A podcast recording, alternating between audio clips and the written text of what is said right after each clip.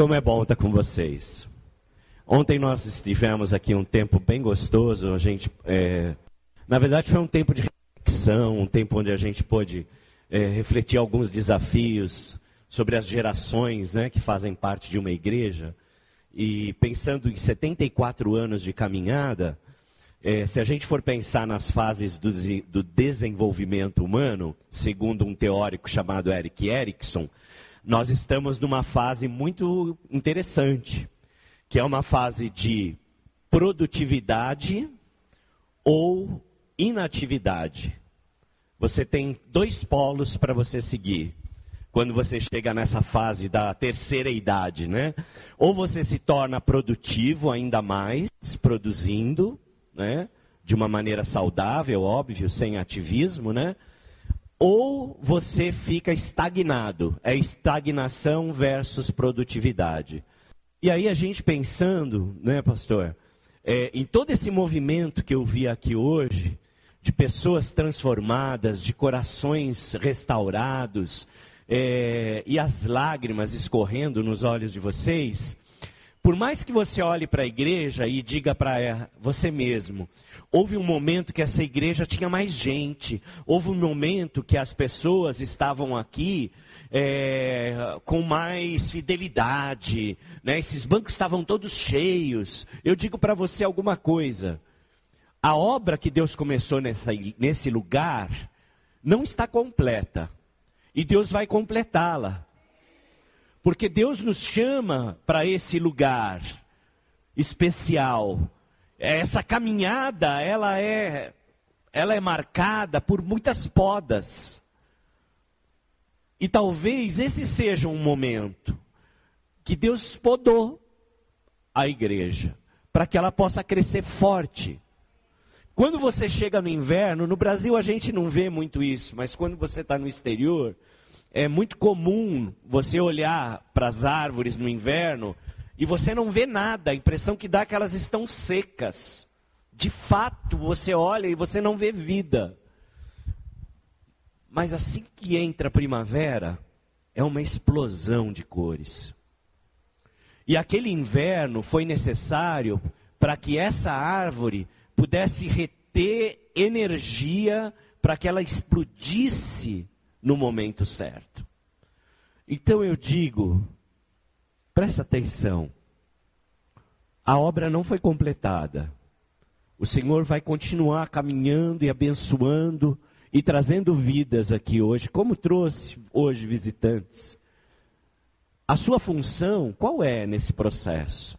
É orar pela igreja para que ela continue fazendo aquilo que ela fez na vida dos irmãos e irmãs que levantaram aqui e expressaram mudança de vida. Uma depressão como a sua, é muito raro sair dela.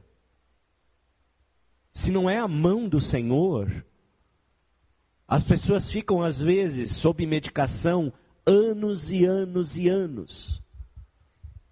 E muitas delas são refratárias a qualquer tipo de medicação. Esse milagre, quem faz é o Senhor. E pasme, meu irmão, o Senhor está aqui. Quando você veio para a igreja, você veio com essa expectativa, sabendo que Jesus estaria aqui? Porque ele disse que estaria. Onde estiverem dois ou três reunidos em meu nome, lá eu estarei. Você veio aqui em nome de Jesus? O senhor veio aqui em nome de Jesus? A senhora também? O senhor também? Já temos três. A senhora também.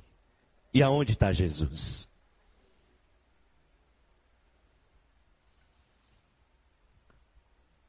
Um dia eu fui num teatro na Inglaterra chamado Albert Hall. De repente, todo mundo do teatro levantou. E eu fiquei, falei, o que está acontecendo aqui, né? Todos ficaram de pé.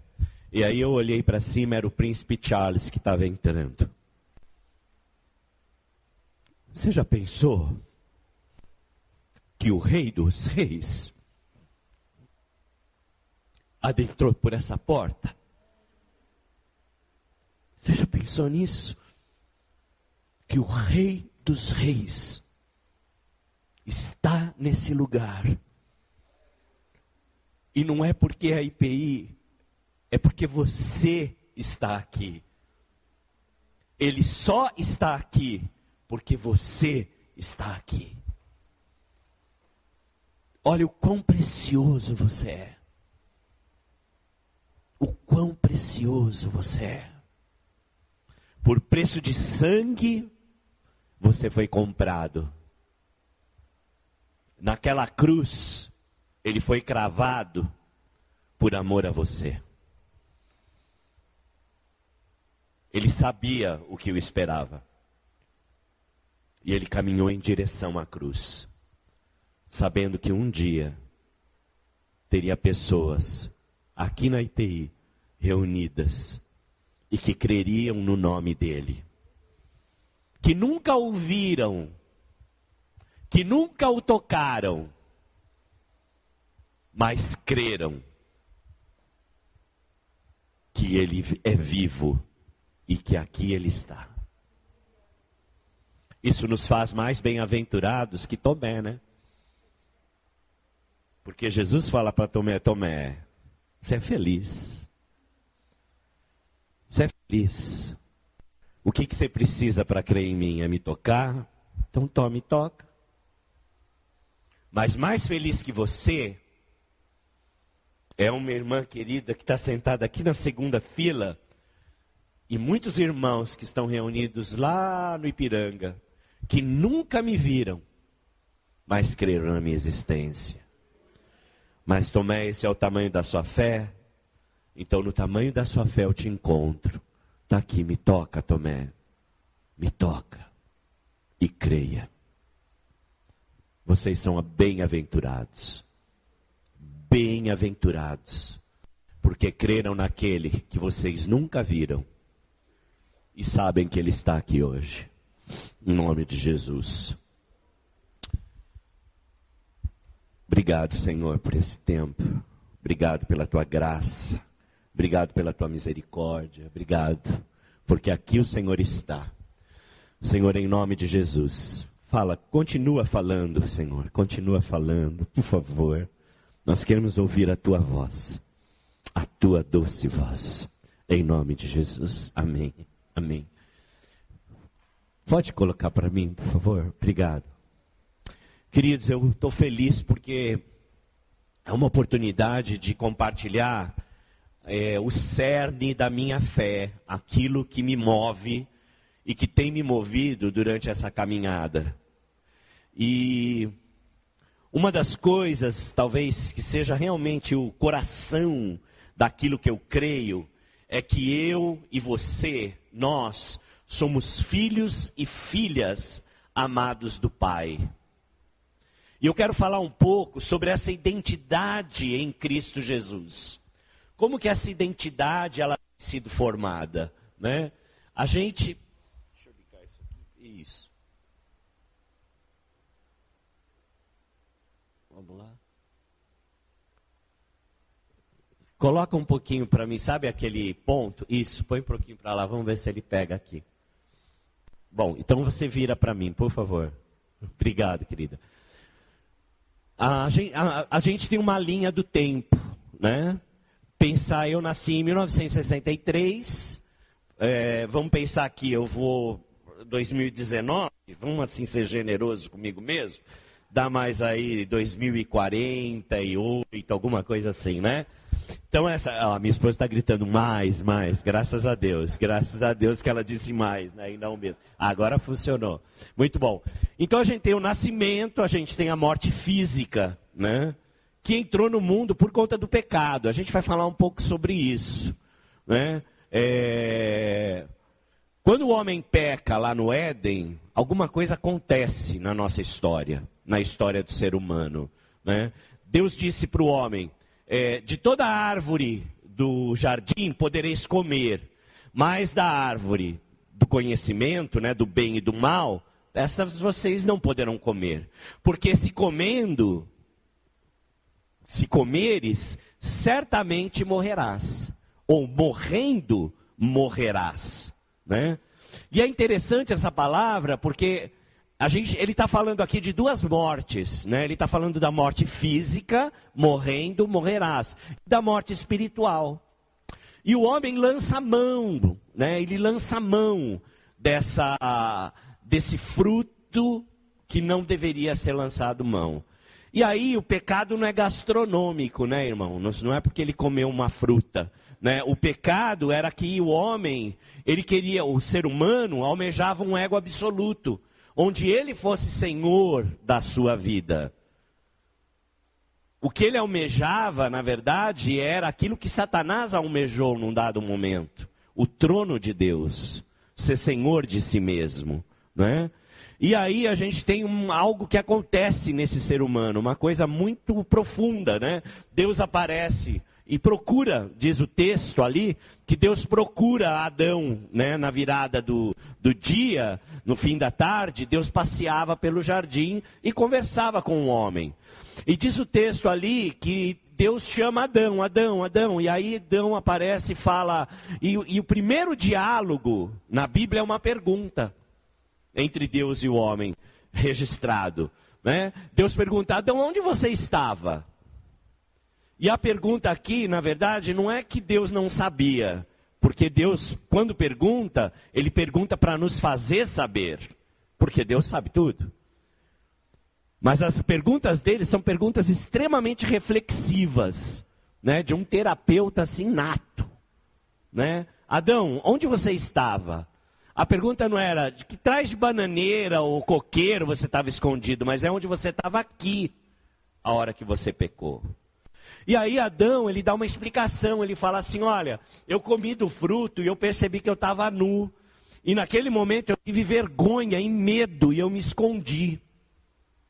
Então, nesse momento, o medo, a vergonha entra na psique humana. A gente tem uma cisão, uma cisão dentro desse homem. É como se fosse uma esquizofrenia que entra na psique desse homem. A gente tem a alienação do homem com ele mesmo. Assim que ele come do fruto, a gente tem alienação espiritual. Porque o homem se afasta de Deus, ele se distancia do Senhor. Espiritualmente, esse homem recebe a morte, uma sentença. Emocionalmente, esse homem se cinde, esse ser humano é cindido. E ele se separa dele mesmo. E aí Adão e Deus continua o questionamento e ele fala, mas por quê? E aí Adão fala, olha, foi a mulher que tu me destes. E nesse momento a gente tem uma cisão com o social, com o relacional. Há uma alienação então social nesse momento. E aí Deus dá o veredito, né? Ele dá a sentença. Então, olha, por conta de sua desobediência, maldita é a terra. E dela você vai colher cardos e abrolhos, e com o suor do seu rosto você vai colher o seu pão. A gente então, então temos aí uma alienação ecológica. Olha que coisa. Olha a extensão desse pecado que entrou no mundo. Uma alienação espiritual, a morte espiritual, eu separado de Deus, né? Porque morte espiritual é isso, é a separação minha com o Senhor. Não é que seu espírito morreu, seu espírito está ativo. O que você está é longe de Deus. Por isso é morte. Porque longe de Deus só existe uma coisa: morte. Porque Deus é vida. E o oposto disso é morte. Então, alienação espiritual, alienação psicológica, o homem consigo mesmo, alienação relacional, o homem com o outro ser humano, e alienação ecológica. A Bíblia diz que a natureza geme pela manifestação da glória dos filhos de Deus, para que ela seja restaurada. Olha que coisa interessante. Então a extensão do pecado nos trouxe tudo isso, inclusive a morte física. Né? E aí o Senhor Jesus ele vem para restaurar essas quatro áreas que foram comprometidas com o pecado. Jesus então vem para trazer uma restauração, uma regeneração em tudo isso que o pecado lançou, né? É, essa sentença que foi lançada com relação ao pecado. E quando a gente pensa né, nessa nossa caminhada, né, quando a gente pensa em termos de identidade, no nosso crescimento, muitas coisas colaboram para eu me enxergar da forma como eu me enxergo. E é exatamente sobre isso que eu queria tratar. Primeiro, lembrando que a nossa vida é muito curta, né? O Jó diz que o homem nascido da mulher vive pouco tempo. Ele passa por muitas dificuldades. Ele brota como a flor e murcha, e vai-se como a sombra passageira e não dura muito. Então o nosso tempo é muito breve, muito breve. Agora, o que me o que faz com que eu me veja como eu sou hoje, né? Vamos pensar um pouco sobre isso. O que faz que eu o, o, o que constrói a minha identidade aqui na terra? E uma das, eu separei algumas questões que eu acho que é importante a gente pensar. E a primeira delas é que você é tratado ou você é considerado pelaquilo que você faz. Então, enquanto você faz, você, as pessoas têm um olhar para você. Né? Se você faz, por exemplo, uma, se você é um bom músico, se você escrever um livro, uh, se você faz dinheiro, muito dinheiro, é, se você, enfim, tudo aquilo que você constrói e produz, você é olhado, considerado por isso. E aí a gente tem uma areia movediça, né, irmãos? Porque quando a gente para de fazer, aí então o seu emocional vai para baixo. Se você fundamenta a sua vida no pilar do que eu faço, primeiro que aquele que não faz já não é visto por você com tanta dignidade.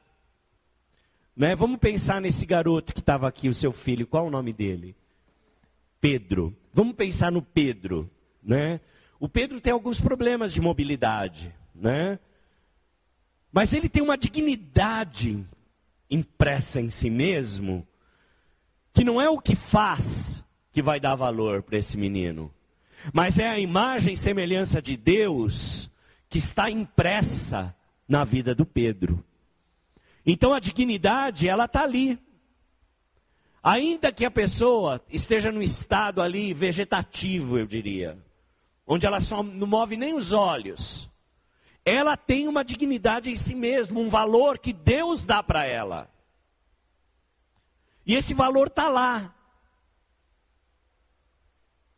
Vocês estão entendendo o que eu estou dizendo? Então, se eu apoio, se eu apoio a minha existência no que eu faço, eu posso entrar num desequilíbrio muito grande. Porque quando eu deixar de fazer, eu adoeço. Muitos daqueles que se aposentam, eles entram em crise muito grande. Porque pautearam as suas vidas no que fazer. E quando eles entram naquela fase em que eles poderiam curtir a vida de fato, eles entram em crise, porque não encontram mais o que fazer. Então, esse é um ponto que a gente tem que pensar. Eu sou o que faço, e o mundo, ele fortalece isso de alguma forma. O outro ponto é eu sou o que as pessoas dizem o que eu sou, né? Vou mudar aqui rapidinho. Olha, Sou reconhecido pelo que faço por minha produção. O meu valor está naquilo que apresento como produção. E aí, de novo, se eu deixo de produzir, eu deixo de ter valor. E aí o meu valor, eu começo a questionar a vida, né? E entro em crise. Eu sou o que as pessoas dizem que eu sou. Quer dizer, enquanto as pessoas estão falando bem de mim, eu estou lá andando bem, forte, fortalecido, é, estou com coragem. Agora, quando eu recebo alguma crítica, quando alguém fala mal de mim, aí psh, meu emocional cai lá embaixo. E uma coisa interessante é como nós, seres humanos, temos a tendência de nos agarrar naquilo que é negativo, né? Você está dando uma palestra para 3 mil pessoas. 2.999 chegam para você e falam: Nossa, foi uma benção a sua palavra, glória a Deus, Deus me abençoou, Deus falou comigo. Aí um chega lá e fala: Meu, o que você falou foi um monte de bobagem. Quem que você acha que você vai sair pensando naquele dia? Naquele um, né? E você vai esquecer os 2.999. A gente é assim mesmo. É uma tendência a se fixar no que é negativo. É olhar para o copo e ver a parte vazia, não olhar a parte cheia. E aí a gente esquece algo que é poderoso, que nos traz saúde, que é contar as bênçãos. Contar as bênçãos. Sabe que uma das tarefas que eu dou para os meus é, pacientes em depressão é que eles tenham um diário de gratidão. E que no fim do dia eles marquem cinco coisas que eles possam dizer: Eu sou grato por isso. Sabe por quê? O nosso cérebro ele tende a viciar, a gente falou sobre isso ontem. Ele cria trilhas pelos repertórios de comportamento que a gente vai tendo. E se você tende a olhar o negativo, quem está em depressão tem um pensamento muito negativo. As cores são sempre cinza. A pessoa em depressão não vê azul, não vê verde, não vê vermelho é uma paleta de cor muito complicada. É só cinza, é escuridão. E o cérebro vicia nesse olhar. Então a ideia é, quando ele tem esse diário de gratidão, ele vai poder treinar o cérebro dele a olhar as coisas boas e parar de se fixar só no que é negativo, né? E já isso é mapeado pela. Você tem vários artigos científicos que provam que a oração mais saudável para o nosso organismo é a oração de gratidão. Olha que incrível. É onde você dinamiza várias áreas do seu cérebro. Então, se você, na verdade, pauteia a sua vida naquilo que os outros dizem, quando eles disserem alguma coisa ruim, você vai para baixo. Você não consegue ficar lá no topo, porque você fundamentou a sua vida no que dizem de você. O Bassol é um, ele trabalha com a questão da família sistêmica. Ele fala o seguinte: cada um é falado pelos oráculos familiares. E se foram que foram escrevendo no texto da sua vida em forma de desejos, de demandas, de imperativos, mais ou menos impossíveis de cumprir, mas sempre com um enigma a ser decifrado. O que, que é isso aí que esse cara falou? Ele falou o seguinte, ó, a fala do outro a meu respeito me constitui. Quer dizer, nós somos falados. Aquilo que a sua mãe disse para você, do zero aos cinco, seis, sete anos, isso vai constituir você com certeza. Isso vai exercer uma forte influência na sua formação, na formação do que a gente chama de autoimagem, né? Então, aquilo que os outros falam de mim, sobre mim, especialmente meus pais, irmãos, familiares, autoridades, irão ter um profundo impacto na minha vida. Isso a gente não pode é, desprezar. Isso é fato. Agora, o problema, a grande questão é que eu não sou refém da minha história. Você não é refém da sua história. Talvez o seu pai ou a sua mãe não tenham tido a habilidade de falar palavras de bênção na tua vida. Talvez eles, por conta do, da própria história deles, tenham dito palavras mais de maldição do que palavras de bênção. Mais palavras malditas, que é malditas, né? Do que palavras benditas. Agora, grande, o grande ponto aqui é que você, olha, olha que coisa fantástica, é que você pode transcender a sua história. Você não precisa ficar refém dela. Se você encontrar um ponto aonde descansar ou apoiar a sua identidade. Um outro ponto também que vale a pena a gente pensar é que eu sou o que eu tenho. Você é tratado pelo que você tem. Você tem um diploma, você tem uma propriedade, você tem um carro, você tem uma boa família, você tem bons filhos. Isso te constitui. Você é tratado pelo que você tem. E a grande problema aqui é quando você deixa de ter. Por alguma crise, alguma coisa. Se você fundamentar a sua vida no que você faz, no que dizem a seu respeito e no que você tem, você vai viver num grande zigue-zague de emoções. Onde a baixa vai ser muito constante. Onde a tristeza, o sentimento de perda, pode permear ou colorir ou descolorir, né, a maior parte da sua caminhada e da sua vida.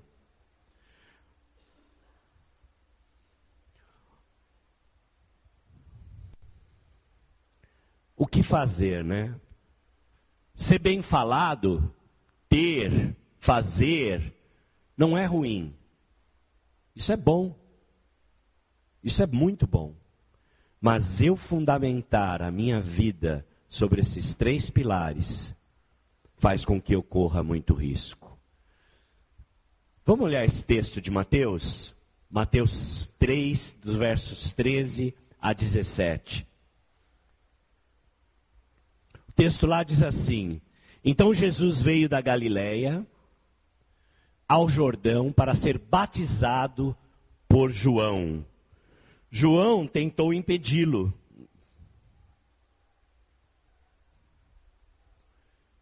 dizendo: Eu preciso ser batizado por ti, tu vens a mim? Respondeu Jesus: Deixe assim por enquanto, convém que assim façamos, para cumprir toda a justiça. E João concordou.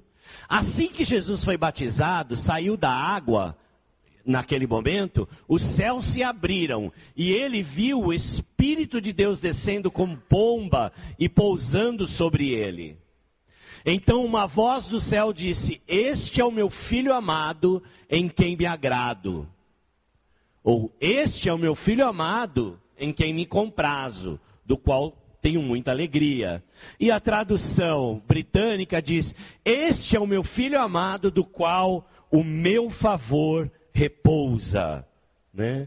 Uma coisa importante da gente lembrar é que, na verdade, todos nós, de alguma forma, buscamos a aprovação do nosso pai. Do amor da mãe, a gente está muito seguro. Muitas vezes, ou a maior parte das vezes. Mas do pai, o que nós buscamos é a aprovação. É que meu pai me aprove. E muitas vezes esse pai já se foi, e ainda assim a gente caminha de uma maneira até inconsciente, buscando essa aprovação. Buscando que ele me aprove. E o que é maravilhoso aqui é que Jesus, ele só começa, olha o quanto isso é importante. Jesus só começa o ministério dele quando ele é autenticado pelo Pai. Ao ouvir essa palavra, você é o meu filho amado. Você é o meu filho, do qual me comprazo. Você é o meu filho, do qual o meu favor repousa. Isso autentica o ministério de Jesus, e a partir daquele momento, o Senhor começa o seu ministério, que dura três anos, até a crucificação. Um ministério de três anos que muda a humanidade, muda a história. Eu falava muitas vezes, Senhor, já não tenho mais tempo. Senhor, eu estou com 50 anos, eu estou com 40 anos. Por favor, seja urgente. E Jesus falava: calma. Calma. Eu precisei de três anos. Calma. Mas eu não sou o Senhor, mas eu estou em você, filho. Calma. Eu estou te construindo. Você está em processo. Você está em obras. Para ser mais calvinista, você está em santificação. E aquilo que eu comecei, eu vou completar. Calma, calma. A língua, então, nos constitui. E ela nos autentica em muitos momentos. Há, alguns que falam como que espada penetrante, mas a língua dos sábios é saúde. A língua benigna é árvore de vida, mas a perversidade nela deprime o espírito. Na segunda narrativa, depois disso, você sabe que assim que o Senhor sai do batismo, ele é levado para onde? Para o deserto. E vamos ver o que acontece nesse deserto. Continua no texto lá, em Mateus 4, do versos 1 a 3. Então Jesus foi levado pelo Espírito ao deserto para ser tentado pelo diabo. Depois de jejuar 40 dias e 40 noites, teve fome. E o tentador aproximou-se dele e disse: Se você é o filho de Deus, mande que essas pedras se transformem em pães. O que o diabo está fazendo aqui, irmãos? Oi? Questionando a identidade do Senhor. Ele não está questionando se Jesus pode ou não pode. Ele está questionando a identidade do Senhor, a filiação. Ele está questionando aquela voz que o Senhor ouviu logo após o batismo, que ele era filho. E qual é a tentação? Se você é filho de Deus, faça. Porque você será reconhecido pelo que você faz, não pelo que você é. Você está entendendo aqui? Se Jesus tivesse pautado a vida no que ele faz, ele teria caído nessa tentação. E facilmente teria transformado aquelas pedras em pães.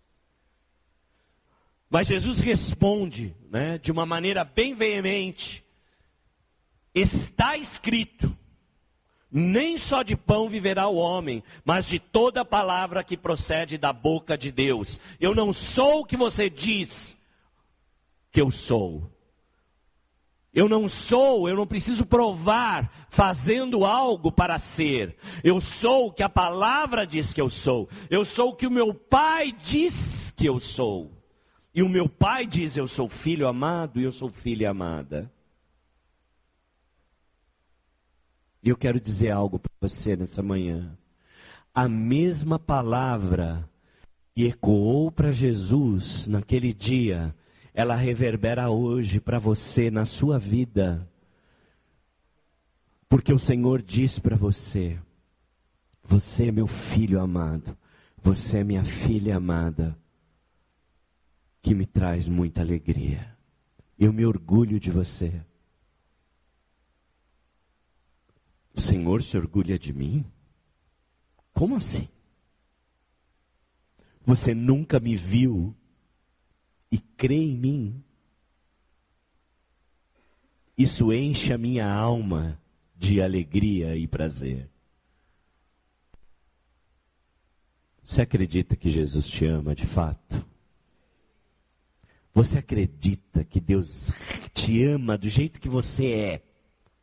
Não do jeito que você deveria ser, porque ninguém aqui é o que deveria ser. Ele te ama assim, do jeito que você está. E o amor dele não vai crescer um centímetro se você mudar para melhor. Você sabia disso? Porque o amor dele é. Simplesmente é. Quando você melhora, você melhora para você. Quando você melhora, você melhora para o outro. Porque quando Deus te vê, Ele de fato não olha para você sem uma lente. Jesus te vê, ou o Senhor te vê, através do sangue de Cristo. Por isso ele te vê perfeito.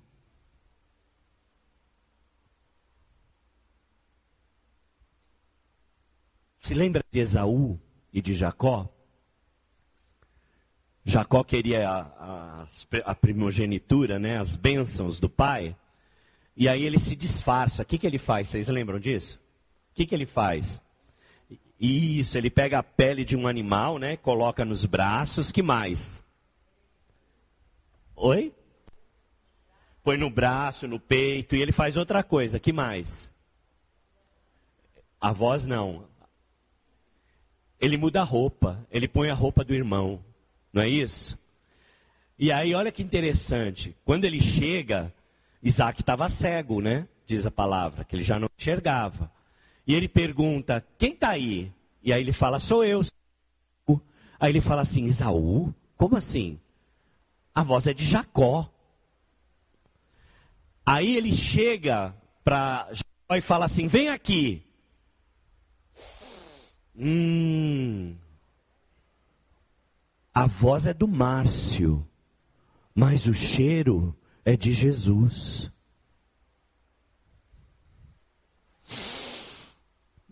A voz é de Jacó, ou, mas o cheiro é de Esaú. Olha que como a Bíblia é pedagógica, né? Quando você chega para o Senhor, Ele olha para você, qual o seu nome, amada? Ladir, ele fala: olha, a voz é da Ladir, mas esse cheiro, essa fragrância é de Jesus. Então, quando o Senhor te olha, Ele te olha por essa lente. Por isso Ele te vê santa, por isso Ele te vê santo, por isso Ele te vê justificado, por isso Ele te vê justificada. E por isso a palavra diz em Hebreus que a gente pode entrar com ousadia no Santo dos Santos, porque o véu que separava já não separa mais ele foi rasgado de cima a baixo, não foi de baixo para cima. E é um véu, não é esse véuzinho, não, é uns 5 centímetros de cortina que foi rasgada literalmente a hora que o Senhor entrega o seu espírito. E você pode entrar confiante que o Senhor vai te receber, porque o sangue de Jesus repousa sobre a sua vida.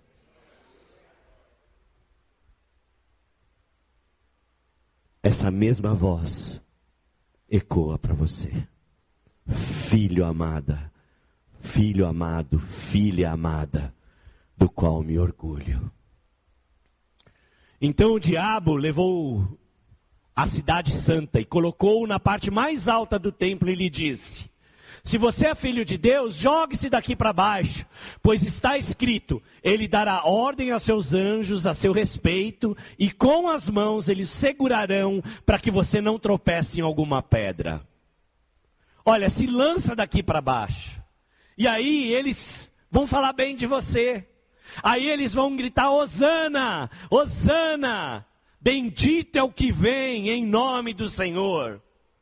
Baruch Rabá, Bishem Adonai. Bendito é o que vem em nome do Senhor. Osana, Osana. Mas Jesus sabia que aquelas mesmas vozes que gritariam Osana, dali a algum tempo, gritariam: crucifica-o, crucifica-o. Jesus não coloca, não fundamenta a filiação dele em cima do que diz, iriam dizer a respeito dele. E ele responde também com veemência ao diabo: também está escrito: não ponha à prova o Senhor teu Deus, ou não atente, não atente o Senhor teu Deus, porque eu sou o que Deus diz que eu sou, e eu não preciso ouvir o que eu sou, porque eu já ouvi do Pai, e você já ouviu da palavra de Deus quem você é. A palavra de Deus, não sou eu, não é o Abner, não é o pastor Rafael, não é o pastor Leonardo, não é o presbítero Márcio. É Deus, é a sua palavra que diz: Você é meu. E o que vem a mim, jamais lançarei fora. Jamais. Jamais. Continuando no texto, então o diabo levou Jesus à cidade santa e colocou na parte mais alta do templo e disse: Opa, eu já li essa parte aqui, não mudou. Depois o diabo levou a um monte muito alto e mostrou-lhe todos os reinos do mundo e o seu esplendor. Ele disse: Ó, tudo isso lhe darei se você prostrar e me adorar. Você vai ter, se prostra aqui, eu te dou. E aí você tem, e tendo as pessoas vão te reconhecer. Jesus não pauteia a vida no que tem. Jesus pauteia a vida naquilo que ele ouviu do Pai. Eu digo para você,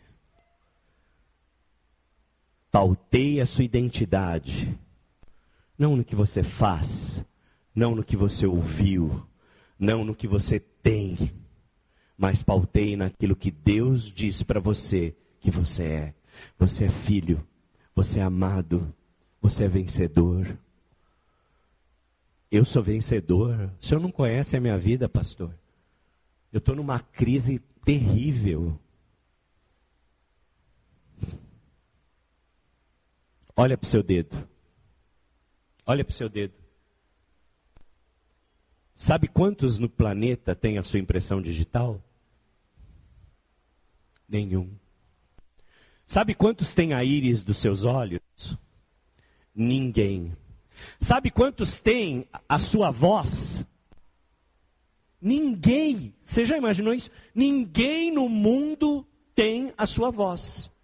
Ela pode ter o mesmo timbre, mas a sua voz é única. 480 milhões de espermatozoides na sua fecundação. Qual a população do Brasil, gente? 218, 280, por aí, bilhões. Foram quatro do Brasil, foram 480 milhões na sua fecundação. Quem chegou lá? Quem chegou lá? Quem? Você é vencedor. Você já nasceu vencendo. A gente esquece disso e a gente se coloca lá embaixo, achando que somos nada, vermes derrotados. Para! Para! A palavra de Deus diz que quando você estava no ventre da sua mãe, ainda uma substância informe, Ele te conhecia, Ele sabia o seu nome. Você não é um acidente. Você não é um acidente de percurso, meu irmão minha irmã. Existe de fato uma razão para você estar aqui. Existe de fato algo para você aqui. E foi Deus que estabeleceu isso. Olha o quão precioso você é. Olha para isso. Olha para esse mistério da concepção. E diga, Senhor, obrigado. Obrigado porque eu faço parte desse plano. Porque eu estou aqui para cumprir algo. Mas eu não sei o que é, pastor. Busca. Sabe o melhor lugar para você buscar? Aqui, ó. Na sua comunidade. Porque é aqui que os dons são distribuídos. É aqui que as bênçãos do Senhor são derramadas. É aqui nessa comunidade que cura que a gente é curado. Olha quantas curas a gente ouviu aqui hoje. Você fala, mas eu sou presbiteriano, esse negócio de cura é coisa de pentecostal. Ah, amor, como você está enganado, irmão. Olha o milagre na vida da minha irmã. Olha o milagre na vida daqueles que levantaram aqui e falaram. Para com isso. Jesus está aqui, onde Jesus está, as vidas são transformadas. Creia nisso. Ele está aqui, não é porque eu digo que ele está. É porque ele disse, Jesus não é mentiroso. Ele não é homem para mentir, nem filho de homem para se arrepender. Ele diz: onde estiverem dois ou três, lá eu estou. Ele está aqui. Você creia ou não, ele está aqui. Se você crê, é melhor para você, porque ele vai abençoar você ainda mais. Você vai abrir os olhos para ver as bênçãos dele. Ele está aqui. Tu és bem-vindo, Jesus. Tu és bem-vindo nesse lugar. Esse lugar só existe por Sua causa, Senhor. Só por Sua causa. Se sinta vontade aqui no nosso meio, Senhor. Se sinta vontade. Senhor, nos deixa ouvir a tua voz que nos chama pelo nome. Senhor, nos deixa ouvir que somos filhos e filhas amadas. Nós precisamos ouvir isso. Nós precisamos ouvir isso.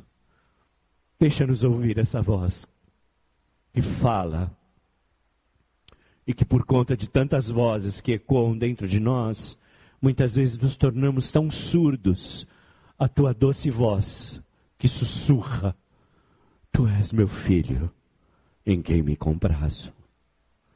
Tu és minha filha, que me traz muita alegria. Tu és minha filha e meu filho, do qual meu favor repousa. Fundamenta a sua vida na palavra que diz que você é amado. Fundamenta a sua vida naquilo que Deus diz que você é, não naquilo que o diabo diz. Porque o diabo continua sussurrando. Faz essas pedras transformarem em pães. Lança-te daqui para baixo para que falem bem de você. Tenha muito para que as pessoas te amem. Não se deixe enganar. Você é o que é. E você é filho. E você é filha amada do Pai. Amém. Feche os seus olhos um pouco. Talvez você tenha chegado aqui hoje sem a certeza dessa filiação. Talvez você tenha entrado aqui nessa igreja hoje sem estar certo de que você é filho. Eu disse logo no início que quando o pecado entrou no mundo, houve essa morte espiritual. Mas Jesus foi a solução de Deus para essa separação. A palavra diz que Deus amou o mundo de tal maneira que deu seu único filho, para que todo aquele que nele crê não pereça, mas tenha vida eterna. E a palavra diz que todos pecaram. Pecaram é errar o alvo, e todos erramos o alvo. E destituídos e separados estamos da glória de Deus. Agora a palavra diz também que a todos quanto receberam Jesus, deu-lhes o direito de serem feitos filhos de Deus, a saber os que creem no seu nome. Qual é a sua parte? Qual é a sua parte? O Senhor diz: Eu estou à porta e bato. Se você abrir a porta, eu vou entrar e eu vou estar com você. O Senhor não é bandido, ele não invade. Ele é um gentleman. Ele só entra quando você convida. Você quer convidar Jesus para fazer parte da sua vida hoje? Se você ainda não pediu, não fez esse convite, eu peço que você levante a mão só para que eu te identifique e eu posso orar com você. Se você nunca orou pedindo para Jesus entrar na sua vida, você quer orar hoje, fazendo esse pedido, levanta sua mão para que a gente ore juntos. Amém. Glória a Deus, todos aqui já oraram. Agora, talvez você na sua caminhada tenha se afastado da casa do Pai. Talvez na sua caminhada você já aceitou o Senhor, mas você se afastou, você saiu da casa do Pai. E o Pai diz para você: volta, filho. Eu quero ouvir a tua voz. Porque a tua voz é doce e o seu rosto é suave. A sua voz, filho, é doce e eu sinto falta dela. Você que se afastou e andou por caminho, seja lá o que for, quais foram, e você hoje quer falar, Senhor, eu quero assumir esse lugar de novo. Eu quero voltar para casa, eu quero estar contigo, eu quero caminhar contigo. Levanta sua mão para que a gente possa orar por você também. Você que, aleluias, glória a Deus, irmã. Glória a Deus, querido, glória a Deus, glória a Deus. O Senhor te recebe, troca suas vestes. Ele te põe roupas limpas. Ele te põe roupas limpas. E o Pai te recebe com um abraço e com beijos, dizendo: Que bom que vocês voltaram para casa. Que bom que vocês voltaram para casa. Amém, Senhor. Obrigado, Jesus. Obrigado, Senhor.